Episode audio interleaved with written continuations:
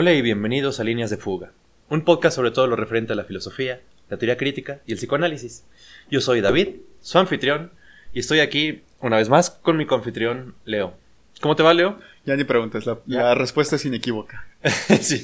¿Qué tal que un día me dices que estás desolado? Que pode- podemos hablar. Hombre, ¿no, no te has dado cuenta de que el podcast te digo que es alguna clase de asociación libre? ¿Mm? Aparte, ¿sabes qué es lo peor? Que el analizante soy yo. O sea, tú eres como el analista que de repente hace intervenciones puntuales y me deja pensando tanto. el gran otro son los que nos escuchan, si te das cuenta. Así que ya saben, si, si algún día dejamos de hacer este podcast, es porque el análisis llegó a término y es como Lacan decía, ¿no? De que la gran señal de la cura es darte cuenta de que el gran otro no No existe. ¿no? Así que lo que sea que nosotros proyectemos en ustedes, así que quién sabe qué sean, es dense cuenta de que es pura cosa nuestra, eso se llama neurosis. Pero bueno, hoy vamos a continuar eh, nuestra lectura de El banquete de Platón. Eh, vamos a darle al, discurso de Erixímaco, que por cierto, eh, la semana pasada que grabamos los dos anteriores, le metimos a las personas. Porque dijimos que íbamos a grabar como dos o tres episodios y que iban a poder decirle a sus parejas el mito de Poros y Peña. Y no es cierto, a menos No. de que lo vayan a leer. Pero, Habrá esperar el- para el próximo año. sí, exactamente, ¿no? Y, y aparte, el que va a salir el 14 es el de Pausanias. O sea que a, a menos que tengan una pareja mm, un poco menor de edad, o sea que sean medio ilícitos ustedes, no creo que sea el mejor discurso para sacar en ese momento, ¿no?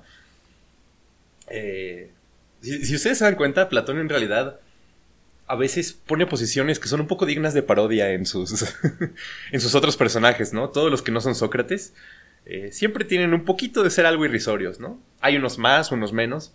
O sea, por supuesto, tú puedes ver qué pensaba Platón de alguno de sus contemporáneos, viendo qué lo hacía decir en uno de sus diálogos, ¿no? Por ejemplo, ustedes ponen en el banquete. Fedro, pues, pues Platón lo veía como un joven, guapo, con buenas cualidades, con buena cabeza, pero pues un poquito ingenuo, ¿no? Pero eh, dentro de lo que cabe bastante bien, ¿sabes? Eh, sale bastante bien parado.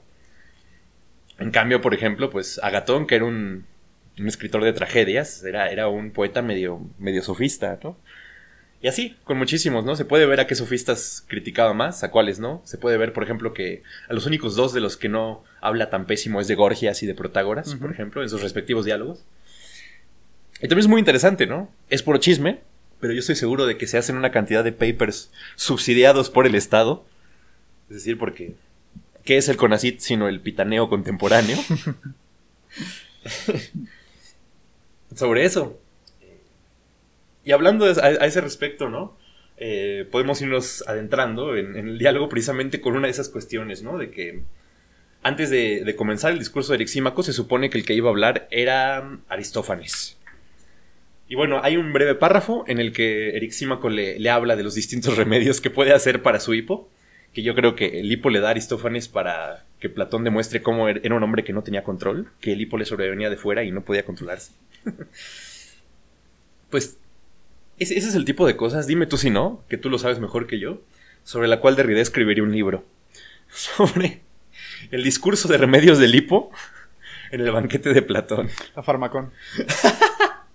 Sí, claro, ¿no? El- la famosilla del fármaco que está en este ensayo brillante de Derrida, que se llama La farmacia de Platón, que está en, incluido en el texto este, si no mal recuerdo, que se llama La diseminación.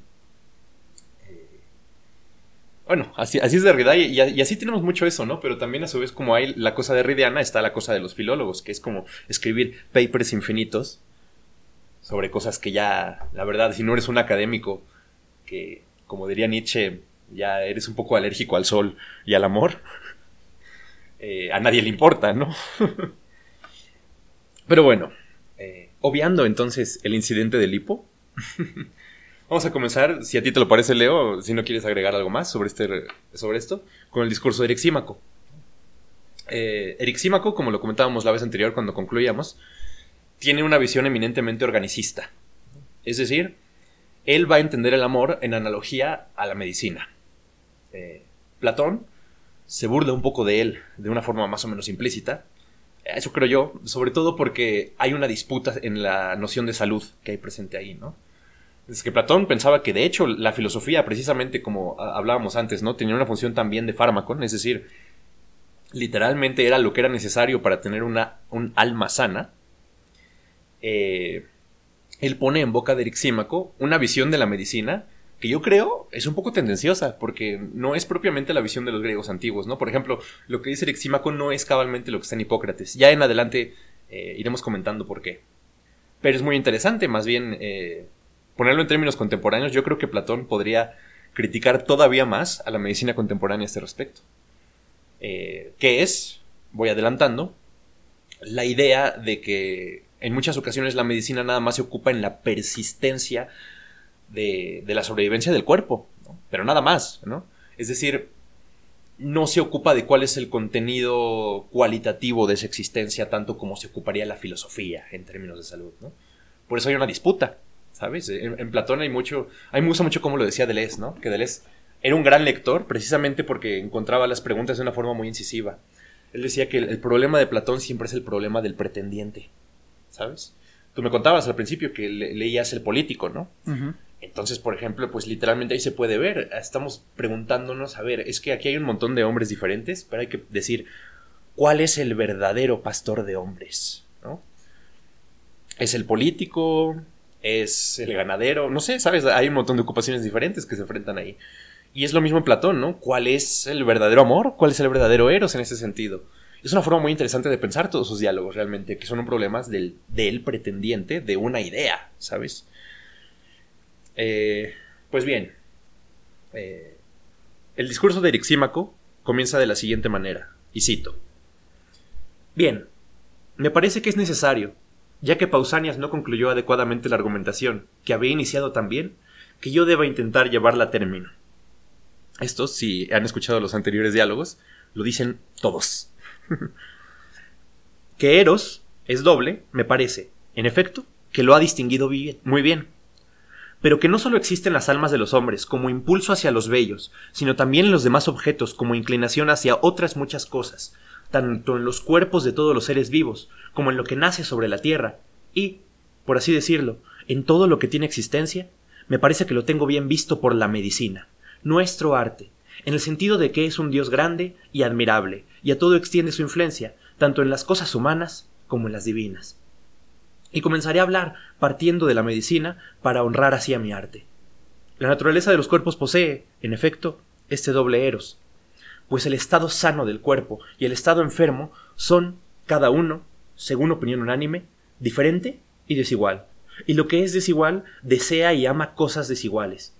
En consecuencia, uno es el amor que reside en lo que está sano y otro y otro el que reside en lo que está enfermo. Bien, eh, nos podemos detener en esta primera idea, ¿no? Que traza Eric Símaco.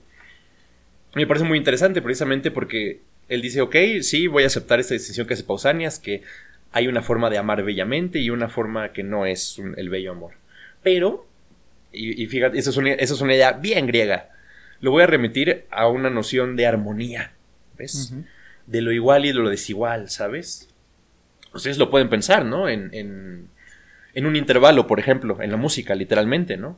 Eh, por ejemplo, una quinta es infinitamente más armónica que, que, un, este, que una tercera, ¿no? Es decir, de un do a un sol, lo único que va a ser más armónico es una octava, de un do a un do. Eh, igualmente, dice Erixímaco, hay un Eros que lo que busca de alguna forma es esta suerte como de casi, no, no necesariamente de complementariedad, pero sí eh, vaya, la, palabra correcta es armonía en ese sentido, ¿no? Pero entonces, ¿qué quiere decir esto en primera instancia con el cuerpo? Y podemos empezar a verlo con una visión holística, igual que en el amor, ¿sabes? Eh, pero primero decir, ¿no? En el cuerpo tenemos distintos órganos que cada uno hace una función y si te das cuenta, y eso es cierto, eso, eso la medicina lo ha visto cada vez mejor, si uno de los órganos falla, otros de los órganos se ven sobrecargados de, ese tipo de funciones. Es decir, los órganos no fallan independientemente. Si el órgano falla, el cuerpo completo empieza a fallar, porque el cuerpo entero, como sistema, actúa hacia esa homeostasis. Bueno, igual, y podemos empezar a trazar hacia dónde va esta metáfora de Erixímaco, eh, más bien analogía, eh, podemos ver igual, ¿no? ¿Qué que, nos diría esto sobre las relaciones amorosas? Bueno, que debe de haber precisamente alguna clase de equilibrio, esa es la idea clave, creo yo, entre no solo las funciones que desempeña cada extremo de la relación, por ejemplo, sino también incluso eh, de que ese amor sepa cumplir distintas funciones, ¿no? Por ejemplo, de que te puedas reír con tu pareja, pero también hablar seriamente con tu pareja y un montón de cosas más, ¿no? Es esta idea de la completud, pero es una completud que se sostiene sobre un sistema de equilibrios, ¿sabes? Eh, no sé tú qué piensas a este respecto, si quieres decir algo más o quieres que le sigamos el diálogo. No sé, me recuerda mucho a la idea de la media naranja. ¿de, eso vamos a hablar la próxima vez? Sí, claro, pero en ese sentido, New Age, de que si tú, este, si eres una persona particularmente depresiva, tu pareja tiene que ser, eh, bueno, tiene que ser de efectos más positivos, por decirlo de alguna forma, tiene que ser más alegre, precisamente para compensar esa falta, por así decirlo. Ya te, te haces de un vínculo maníaco depresivo. Claro que sí. Eh, sí, puede ser, ¿no? aunque no, estoy seguro, porque, por ejemplo, la idea de complementariedad se lleva más con lo que va a decir en, el, siguiente, en el, siguiente episodio, que vamos a hablar del discurso de Aristófanes. Se lleva mucho más con eso. Porque, y precisamente ese es un argumento muy interesante, la, idea de complementariedad solo sirve sobre la base de una falta. Tú solo me puedes complementar si a mí me falta algo. ¿Ves? En cambio, en Erixímaco no, no noto, al menos hasta ahora, esta noción de falta. Más bien es, es, es como lo decía yo, ¿no? La idea central es esto, esto del equilibrio. Vamos a ir avanzando y, vamos a hablar de esto porque es, cierto que Erixímaco va antes de Aristófanes precisamente para darle entrada a esta noción que triunfó, porque yo creo que lo que triunfó en el banquete es, o sea, no en el banquete como texto, sino en la influencia del banquete, es la noción del amor como complementariedad. Porque el discurso más famoso no es el de Sócrates, ni el de Alcíbiades, ni el de Fedro, es el de Aristófanes. Pero vaya, continuamos con el de Erixímaco. Ahora bien, al igual que hace poco decía Pausanias que era hermoso complacer a los hombres buenos y vergonzoso a los inmorales, así también es hermoso y necesario favorecer en los cuerpos mismos a los elementos buenos y sanos de cada cuerpo, de cada cuerpo, y este es el objeto de lo que llamamos medicina mientras que, por el contrario, es vergonzoso secundar los elementos malos y enfermos. Y no hay que ser indulgente en esto, si se pretende ser un verdadero profesional. Pues la medicina es, para decirlo en una palabra, el conocimiento de las operaciones amorosas que hay en el cuerpo, en tanto a represión y vacuidad. Y el que distinga en ellas, en ellas el amor bello y el vergonzoso será el médico más experto. Y el que logre que se opere un cambio, de suerte que el paciente adquiera un, en lugar de un amor, el otro, y en aquellos en los que no hay amor, pero es preciso que lo haya, sepa infundirlo y eliminar el otro cuando está dentro, será también un buen profesional. Debe, pues, ser capaz de hacer amigos entre sí a los elementos más enemigos existentes en el cuerpo. Bueno, no, antes de entrar en esto me gustaría detenerme un poquito en lo, de antes, ¿no? Eh, fíjate cómo esta distinción a lo que nos lleva es... Eh, a una idea en la cual hay un deseo, por así decirlo, eh, que en un inicio es neutral, pero que puede desembocar en efectos buenos o malos. Y literalmente es lo mismo para el cuerpo, ¿no? Y, piensa, que, ¿a, qué nos, ¿a qué nos lleva esto en términos del amor, no? Eh, al igual que mi cuerpo puede desear, no sé, la heroína si yo un día la pruebo, Igual puede desear, eh, eh, por ejemplo, si te haces el hábito de hacer ejercicio, díganme si no a las personas que lo hacen, si no haces ejercicio en una semana, te empiezas a, volver loco, te, pones medio ansioso, ¿no? Bueno, pues eh, ocurre lo mismo en esto de Pausanias, ¿no? Y esto en términos también del amor, vaya. Si tú tienes un desorden interno, y fíjate qué interesante es la idea, porque en realidad es la idea contemporánea de que bueno, no, realmente, ¿no? porque esto lo, has escuchado mil veces, ¿no? De que es que tienes que estar bien tú para poder enamorarte bien y ta, ta, ta, ¿no? Cosa falsísima porque nunca estás bien. Y, y, nadie está tan mal como el que cree que está bien y está listo y puede, y puede hacer lo que quiera así sin ninguna clase de obstáculo ni nada, ¿no? Sin fricción precisamente. Porque es claro, ¿no? Lo que en el fondo piensan las personas que dicen es que tienes que estar bien es una idea de un amor sin fricción. En última instancia, ¿no? Sí. Eh, nunca puedes encontrar pareja hasta en la casa de consumo. Exacto, sí. Sí, claro, bueno, vamos a hablar con esto de Pausanias, ¿no? Pero. Es decir, yo creo que para ser justos es de que. Así como tú nunca estás del todo bien y, nunca estás del todo mal tampoco, ¿eh? Lo único que está del todo mal es los muertos. es morir, ¿no?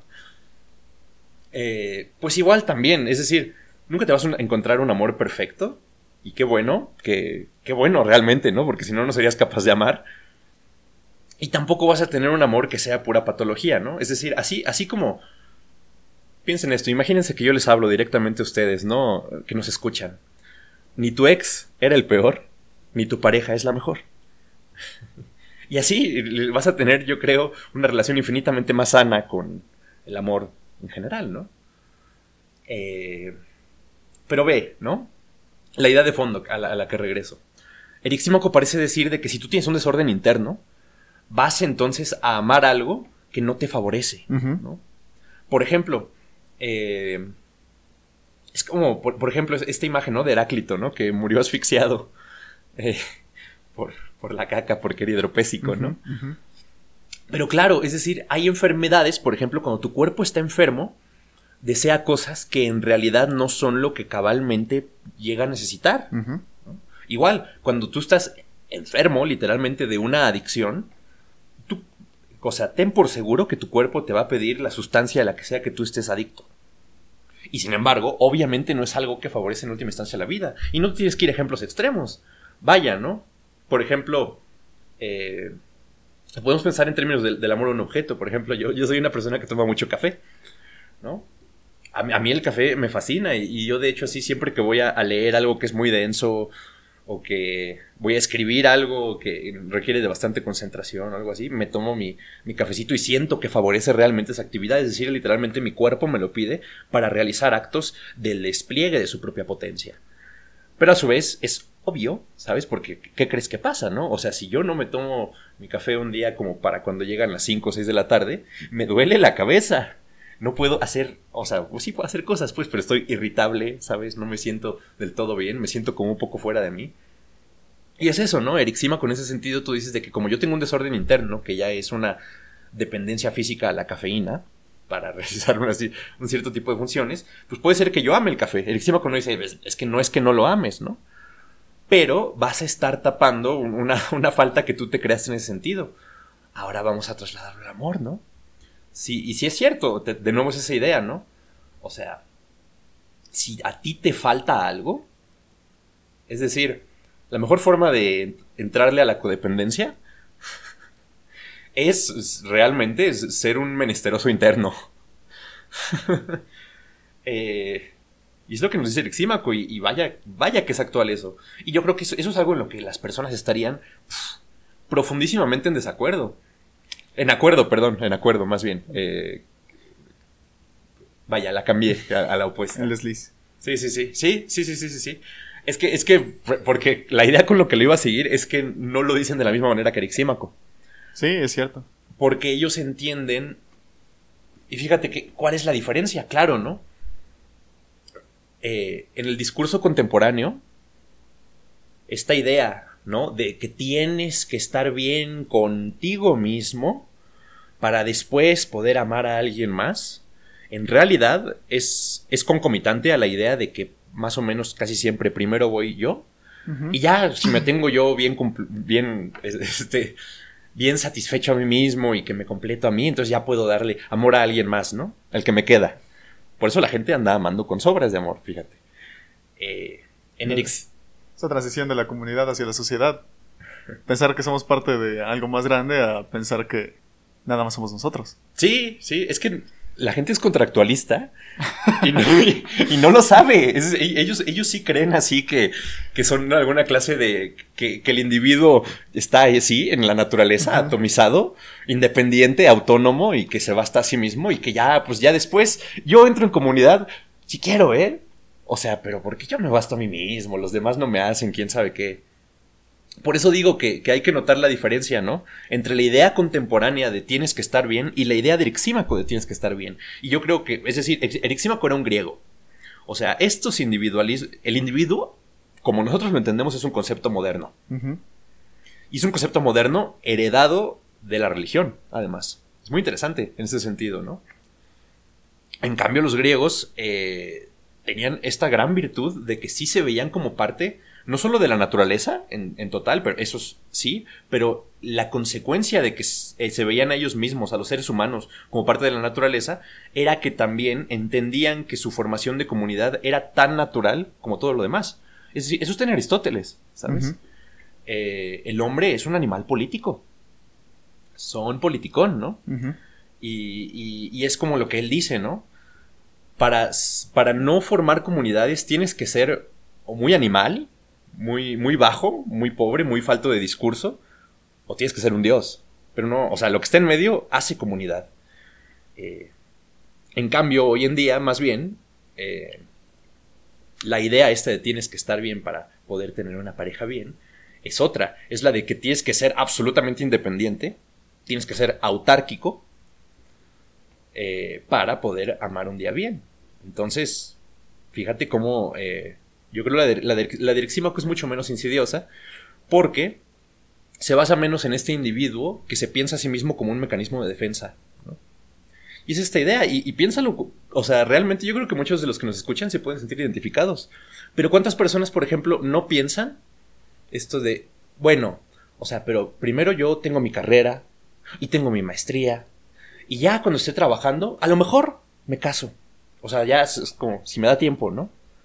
Pero entonces, y, y, velo de esta manera, pon tú que un día se enamoran y por esa idea se cierran, o sea, no, no, no porque tengas que dejar la carrera ni nada, ¿no? Pero te cierras literalmente a asumirlo de otra manera, ¿sabes? Porque entonces, claro, si yo tengo primero reasegurado lo propio y tú también tienes reasegurado lo tuyo, así tal, tal, tal, entonces realmente tú lo que formas no es una comunidad, es una relación privada entre dos individuos. Un contrato. Sí, Sí, sí, sí, sí, sí. Por eso digo que la gente es contractualista y no lo sabe. O sea, esto se lleva a, los extremos más absolutamente ridículos hoy en día, pero es, completa y absolutamente cierto. Y yo creo que es algo que nos empobrece en gran medida. ¿Sabes? Eh, o sea, porque, mira, yo no dudo que se amen, pero siempre se aman de una forma acotada en la medida en que asuman su amor de esta manera. ¿No? Porque de nuevo es el individuo como mecanismo de defensa contra el 2. ¿No? Eh, en cambio, más bien, no, pueden encontrar esta cosa como en Erixímaco precisamente, de que lo sano, más bien, eh, bueno, no sé, a, mí me gusta pensarlo así, ¿no? De que lo sano lleva a lo sano y lo enfermo eh, lleva a lo enfermo. Suena muy, muy, muy tonto cuando lo dices así, pero realmente es así, ¿no? Es, muy parecido a, lo que uno podría decir del hábito, ¿no? Eh, esto, por ejemplo, en Aristóteles es un temazo en la ética a Nicómaco. Pero es verdad, ¿no? Un buen hábito, lo más seguro es que te puede llevar a otro buen hábito, por ejemplo. Igual en el amor, ¿no? Es decir, si tú eres una persona sana, mira, y mira que lo problemático del fondo de esto es, ¿qué es eso? ¿Qué significa una persona sana, no? Esa es la pregunta que haría Foucault. no, claro, es que es eso. ¿Qué formación discursiva me vas a poner tú para que, va a distinguir qué es lo sano y lo insano, porque la, de los griegos no es la misma que la de nosotros. Sí, es cierto. Y mira que eso es realmente en, el fondo el punto que yo estoy diciendo ahorita, ¿no? De la diferencia entre estos dos discursos y en qué, en qué punto realmente los antiguos eran más grandes, yo creo, bueno, mejores que los modernos en este punto en específico. Eh, por ejemplo, y, es muy interesante, ¿no? Como paréntesis esto de Foucault. Eh, ¿Has escuchado esta frase? Es magnífica, ¿no? Él, está en una entrevista, en uno de los mil libros de entrevistas que hay con él, ¿no? Eh, que eh, él decía, yo no soy, yo no soy un realista, soy materialista, pero precisamente porque no creo en la realidad. Es decir, exacto, no cree en una realidad no mediada por las formaciones discursivas. Pero esas formaciones discursivas son el epifenómeno de una serie de relaciones de poder, fácticas, materiales, ¿no?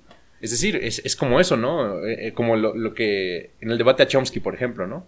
Sacaba esta cosa de que Chomsky decía que la, el que los proletarios se emanciparan era justo.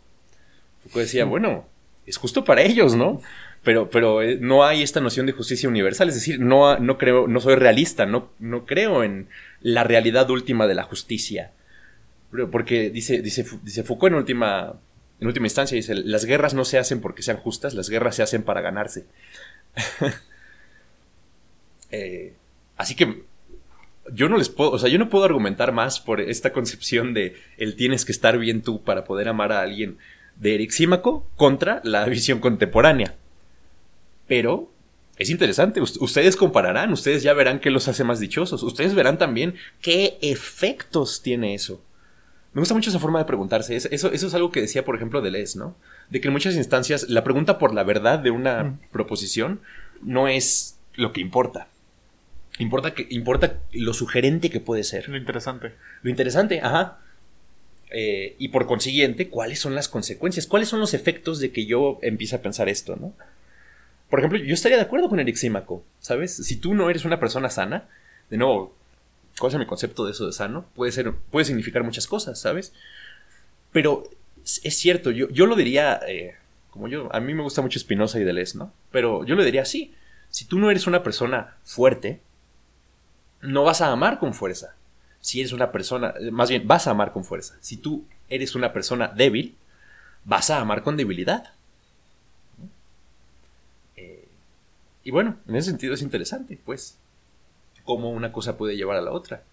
Eso lo podemos ver. Cualquier persona que haya estado en una relación, entre comillas, porque odio la palabra, pero una relación tóxica, eh, lo puede saber, ¿sabes? De que... Y bueno, si no, si no se echa la salida fácil, ¿no? de que el tóxico es el otro y yo estaba atrapado en, mis debilidades, quién sabe qué. Pero te, te vas a dar cuenta realmente eh, de eso, ¿no? De que para eso tiene que haber dos posiciones previas a la, articulación de esa relación que permitieran un vínculo insidioso, que en vez de ser productivo, de ser creativo, de ser afirmativo, eh, fuera reactivo, ¿no? fuera, eh, fuera una inhibición de un montón de cosas. Bueno, eh, vamos continuando.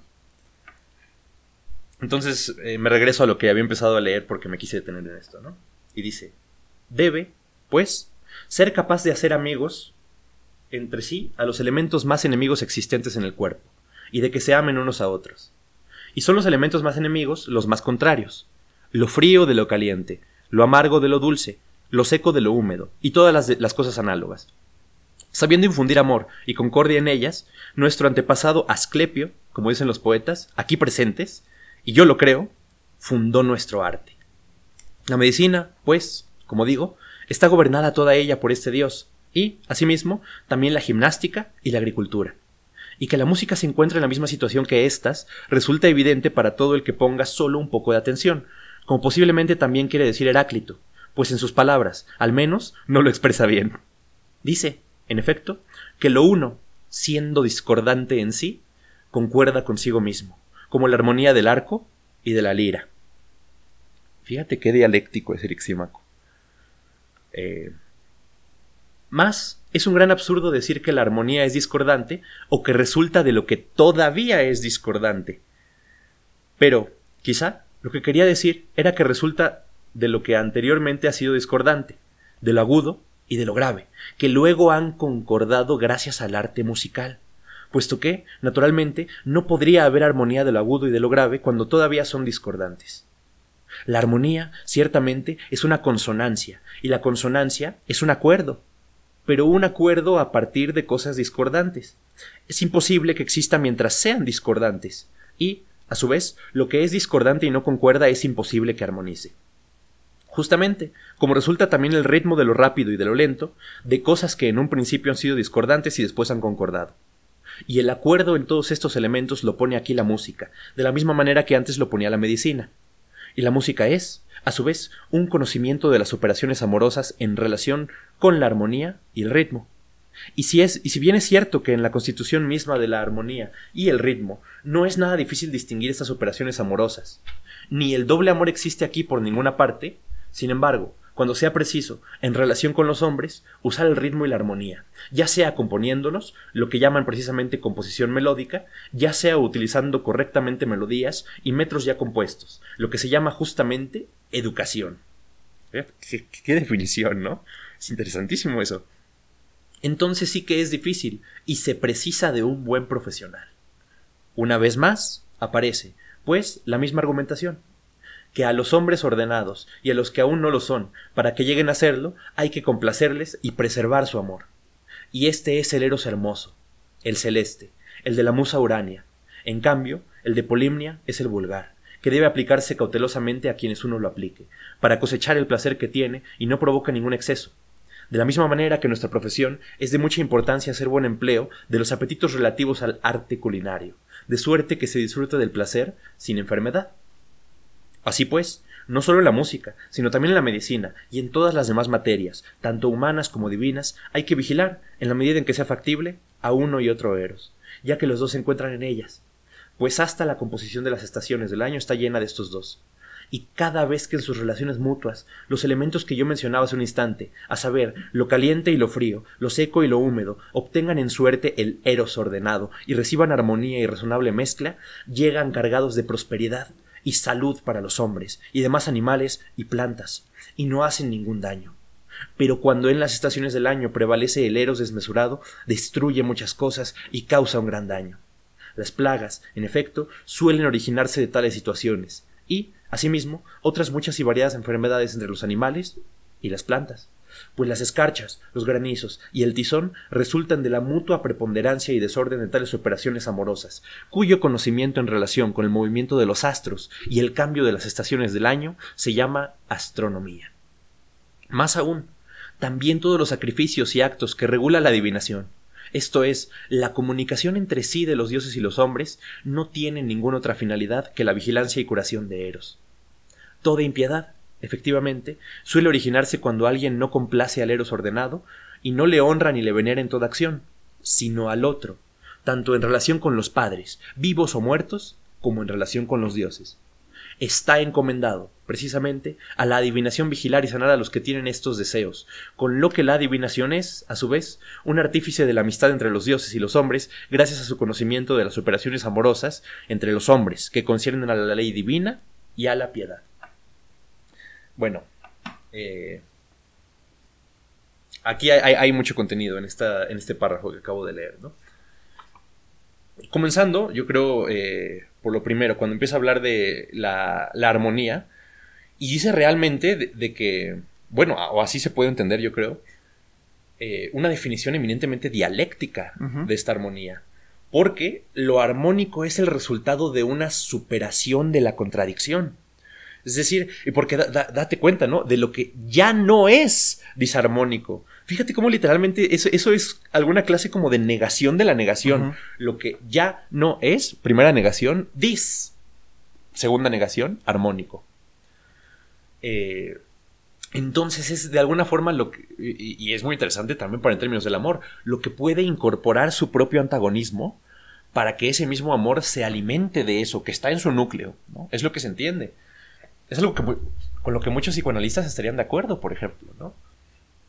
Tú nunca te enamoras de alguien que también no tenga pequeñas cosas que te molesten de, una forma, eh, o sea, y pueden ser ínfimas, ¿sabes? Pueden ser mínimas, pero mientras más te enamores, de repente más te van a llegar a, molestar un poquito, ¿no? Como una mosca eh, cuando es de noche y no puedes dormir.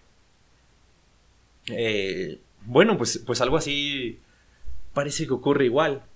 Eh, y después me, encanta a mí la metáfora que hace él ahora sí con el clima. Y si es cierto, ¿sabes? Porque él, dice, por ejemplo, si hay lluvia, pero también hay sol, pero también hay todas las demás estaciones, hay prosperidad, ¿no? Los cultivos requieren que no esté lloviendo todo el día, pero requieren también que llueva de vez en cuando y que no esté soleado siempre, para que no sea un, clima árido. Y dense cuenta entonces de esto, ¿no? De que eh, los climas más ricos y más generosos con, la vida, donde la vida puede proliferar más fácil, son precisamente estos en los que hay una gran variación entre este tipo de cosas. Los climas tropicales. Exactamente. Sí, claro, ¿no? Porque, por ejemplo, eh, y, date cuenta, por ejemplo, en los lugares en los que hace mucho frío, hace frío todo el tiempo, es decir, hace, hace frío de 12 meses del año, 9 u 8 meses hace frío, ¿no? Y lo demás es una cosa terrible. Eh, y bueno, parece ser que igual, en términos de esto dice Exímaco, y, lo podríamos pensar así en, una relación también, ¿no? Eh, yo creo que él, podría decir, no conviene que te parezcas demasiado a tu pareja. porque, porque pasa como en los intervalos musicales, ¿no? Si tú tocas al mismo tiempo dos notas que están juntas, va a sonar una cosa bastante disarmónica, ¿no? Disonante, diríamos nosotros. Eh, y esa disonancia se va, por ejemplo, si tú tocas un do y un re al mismo tiempo, va a sonar una disonancia bastante fuerte, bastante marcada. Y eso es precisamente por su proximidad. En cambio, si hay una menor proximidad y por consiguiente mayor distancia, suena más bonito. Un do con un sol, por ejemplo. Bueno, pues es igual, ¿no? Por ejemplo, así, este... Es decir, no sean endogámicos. En, términos literales, pero también en, términos de llevar un poco la metáfora más allá, ¿no? Eh, y fíjate que, y me gusta mucho, ¿no? Sabe, y, precisamente este concepto de salud. Sano no es esa persona que está encerrada en sí misma. ¿no? Si Erexímaco viera lo que hoy decimos que es estar bien antes de empezar una relación, diría, ¿cómo vas a ser sano si tú no estás expuesto a tu afuera? ¿Cómo vas a ser sano si la única influencia en tu vida es, es lo que a ti te dé la santa gana? Horrible. Claro, pero precisamente porque es eso, porque es así de, no, aquí no llueve, es puro sol, pura, pura influencia tuya, no hay cosa externa, no, hay, no es fecundo, precisamente. Eh, es árido, en cambio él dice, son sanas las personas, y por eso habla, ¿no? De que el eros fomenta la salud, pero fomenta la salud en la medida en que literalmente nos expone a lo que es otro de nosotros. Es decir, no existen las personas sanas que sean individuos encerrados sobre sí mismos. Vaya, para decirlo rápido, Descartes era paranoico. Tú, tú ves así a Descartes lo que él hizo, él se hizo a sí mismo paranoico por andar pensando precisamente en esos términos en los que él pensaba. Pero claro que sí, porque si tú eres como el, único garante de tu existencia, y, deja tú en términos intelectuales, eso más o menos se puede sostener, en términos afectivos. No hay nadie más absolutamente paranoico y esquizofrénico, en esquizofrenia paranoide, que la persona que cree que afectivamente se basta a sí misma. Porque claro, es, eso, es, eso se llama delirio y se llama delirio de omnipotencia de decir yo no necesito a nadie para estar completamente bien, yo no necesito ver a nadie, no necesito el apoyo de nadie, no. O sea, y, claro, precisamente, ¿no? Eso, es lo que Erixímaco ve. No importa qué tan grandioso seas, o sea, la lluvia es maravillosa para nuestros cultivos, pero no puede llover siempre. Igual, no sé, pon tú en, nosotros, ¿no?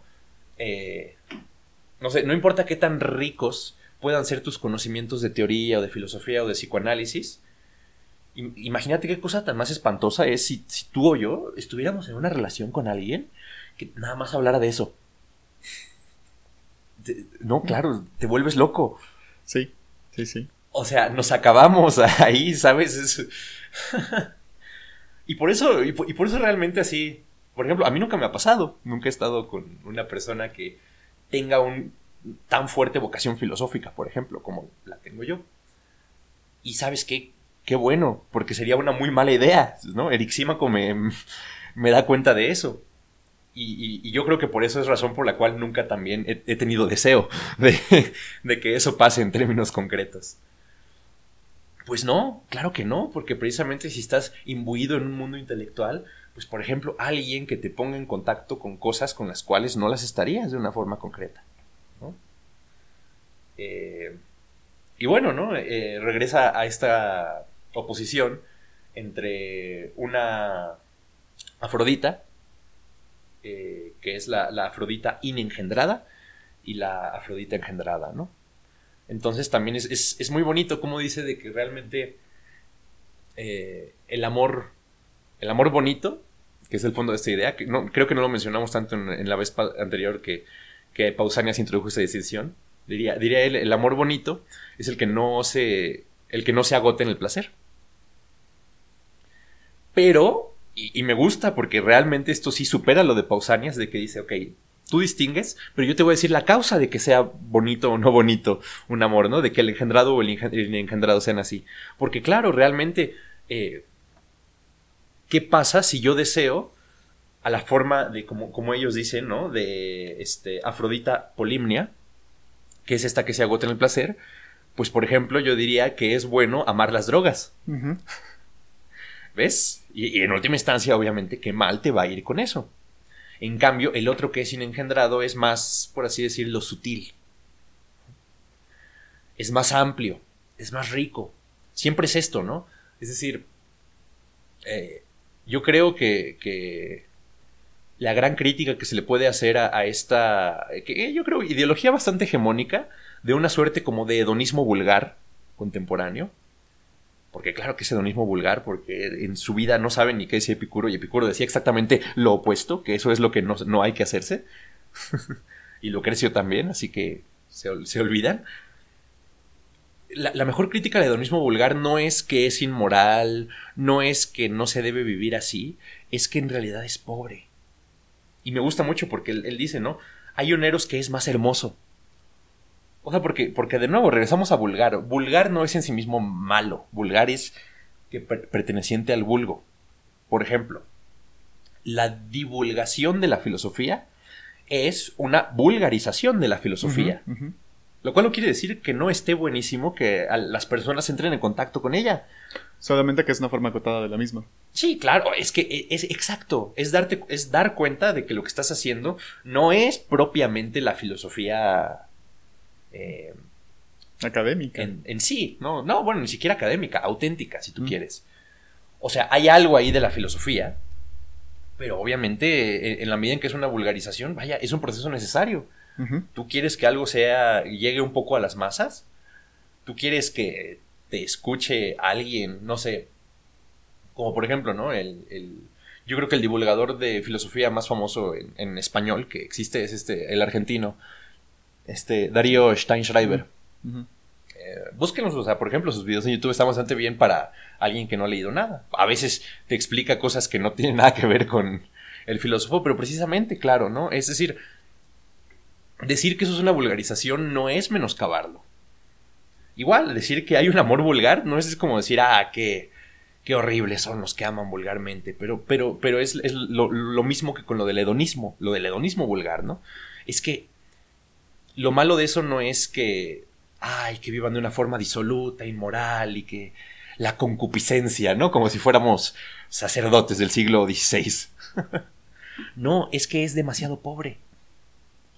Es que es una idea de la vida, de lo que es vivir una buena vida, que no es lo bastante elevada. Ya lo mencioné en unos episodios anteriores, pero Nietzsche critica esto de una forma fuertísima eh, en el Zaratustra, a través de todo el Zaratustra, esos son los últimos hombres, y sobre todo en el discurso del árbol y la montaña, ¿no? Que ahí habla, ¿no? De, estos hombres que ya no encuentran ninguna razón para ser heroicos. Otra de las frases, de que no renuncies a tu más alta esperanza. Bueno, igual, y esto eh, aquí es hacer un poco como eh, psicología de las masas, ¿no? Para usar el terminito de Freud. Pero, te comparto aquí una hipótesis que se, me acaba de ocurrir, ¿no? A este respecto. Yo creo que este hedonismo vulgar, y sobre todo en, relación al amor, ¿sabes? Estas personas, que todo el mundo conoce a alguien así, que en algún momento se enamoró y salió muy mal, como te debe de salir mal alguna que otra vez el amor en la vida. Y entonces dicen, no, no, ya, nunca más. Y entonces eh, creen que van a llevar entonces más o menos un estilo de vida, de vida medio promiscuo, medio liberalón, quién sabe qué. Eh, de nuevo, hedonismo vulgar. Y que no, voy a vivir y... Un footboy. Sí. Eh, qué horrible término. no, pero claro, como decía Nietzsche, ¿no? Para llamarle con... Para llamarle de una mala manera a una mala cosa. eh, no, bueno, pero, pero eso, ¿no?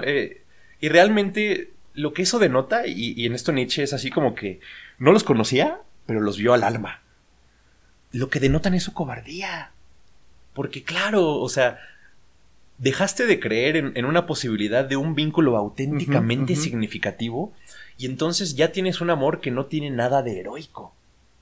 Ya no, ya es puro, puro eros polimnia, pero precisamente no porque seas malo, sino porque eres cobarde, porque eres mezquino, porque eres ínfimo. ¿Sabes? Literalmente porque tienes una enorme impotencia de ánimo. Eh, y esos son esas personas que viven así, que se asumen de esa manera, son, por muy libres que se sientan, unos cobardes. Y lo son porque la enorme mayoría en determinado momento renunció a esa idea de un amor que podría significar más para ellos. Y mira tú, que la mayoría seguro no la había articulado, ¿sabes? Que no, sabe, que no tienen una idea cabal de cómo se podría ver eso de un amor más significativo. Porque de nuevo, todo eso es aproximado, ¿no? Es decir, aquí no puedes ir más que un poco a tropezones. Estás hablando de una cosa muy esquiva como el amor. Pero es algo así, ¿sabes? Eh, igual, de nuevo, ¿no? Y, Nietzsche hablaba mucho de, de, estos hombres que ya no son heroicos. Por eso decía, nunca pierdas tu más alta esperanza. Igual, en las relaciones amorosas no es que tengas que idealizar nada, es más, por favor, no idealices nada, pero no creas que deconstruirlo es banalizarlo. ¿Cuántas personas no, no equivalen estas dos palabras, no? ¿Qué, qué manoseada está la palabra de construcción? Horrible. Por toda suerte de movimientos eh, contemporáneos. Pero creen que deconstrucción, de alguna forma, es primero reducción y segundo banalización. Como todo lo contrario la deconstrucción implica menos la banalización y la reducción del sentido, más bien implica su diseminación, su proliferación, su problematización de que una cosa adquiera más sentidos, sea más polívoca. Es decir, dense cuenta, una deconstrucción, por ejemplo, esta cosa que seguro he escuchado, vamos a deconstruir el amor romántico. Eh, pero claro, y no se dan cuenta de que hacen todo menos eso. Porque una deconstrucción del amor romántico no, no cerraría las vías, no te dirían, no, no sería esta cosa negativa de que no, eso no es, porque es como Derrida dice, ¿no?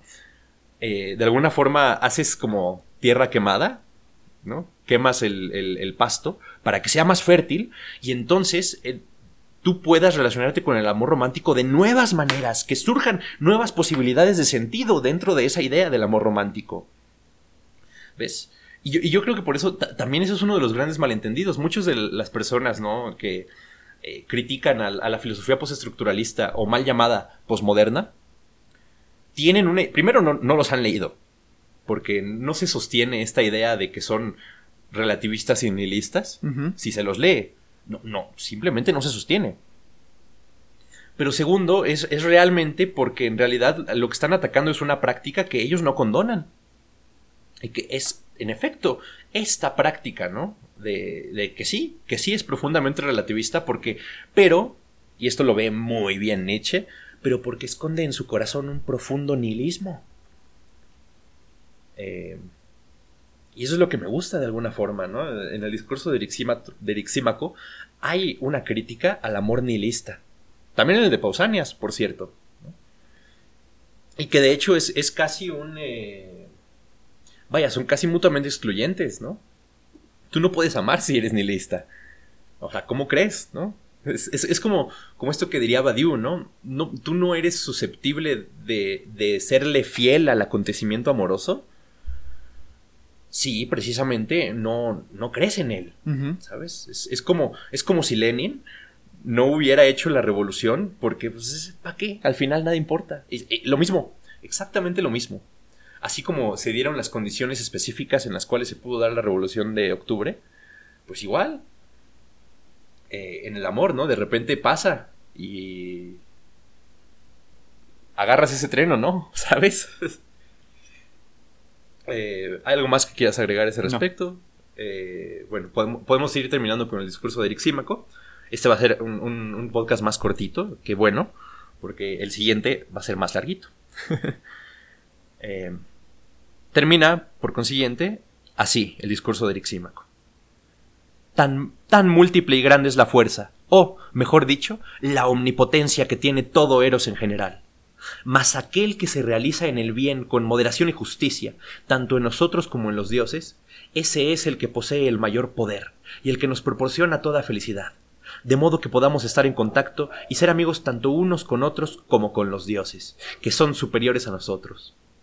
Quizás también yo haya pasado por alto muchas cosas en mi elogio de Eros, mas no voluntariamente, por cierto.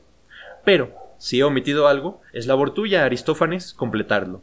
O, si tienes la intención de encomiar al dios de otra manera, hazlo, pues el hipo ya se te ha pasado. Eh, y pues bien, ¿no? Eh, voy a leer un poco de lo que le responde Aristófanes porque la próxima vez no vamos a retomar lo del hipo, pero precisamente es, es muy chistoso lo que le pasa, ¿no? Porque Aristófanes dice lo siguiente. Eh, entonces Aristófanes, dijo Aristodemo, tomando a continuación la palabra, dijo, Efectivamente, se me ha pasado, pero no antes de que le aplicara el estornudo, de suerte que me pregunto con admiración si la parte ordenada de mi cuerpo desea semejantes ruidos y cosquilleos. Como es el estornudo. Por tanto cesó el hipo tan pronto como le apliqué el estornudo. es decir, no pasa ni un segundo y ya se está burlando de su teoría así de... de, la armonía corporal y la disarmonía, porque dice, es que se, me quité el hipo, pero haciéndome cosquillas en la nariz para estornudar, entonces la parte ordenada de mi cuerpo deseaba un estornudo, ¿no? Eh, es como cualquier persona que se corta la gripa con, no sé, con tuteraflu, ¿no? Y que entonces la parte ordenada de mi cuerpo quería estar así bien dopado con el antihistamínico para... Claro, y eso es lo problemático, por eso esta definición de, la medicina que hace así Platón, ¿no? De, de, esta... de que la medicina sabe cuál es el amor bueno y el malo en el cuerpo, ¿no? Y es la, ordenadora de eso, en la corporalidad. Pues de alguna forma es una definición injusta, eh, porque la medicina de los antiguos no era tan así, porque, pero entonces así, Platón inmediatamente hace ver los puntos flacos en lo que dice Aristófanes, en ese sentido, ¿no? Eh, en cambio, en Hipócrates sí estaba ya la idea de que no valía mucho una vida que no fuera con buena calidad de vida. Y, vaya, ¿no? Eh, esto es algo que apenas hasta ahora se está empezando a explorar un poco más en términos, no sé, de, las pláticas en torno a la eutanasia, a distinto tipo de cosas, ¿no? Que aparte, eutanasia es una palabra con un origen eminentemente griego. La buena muerte.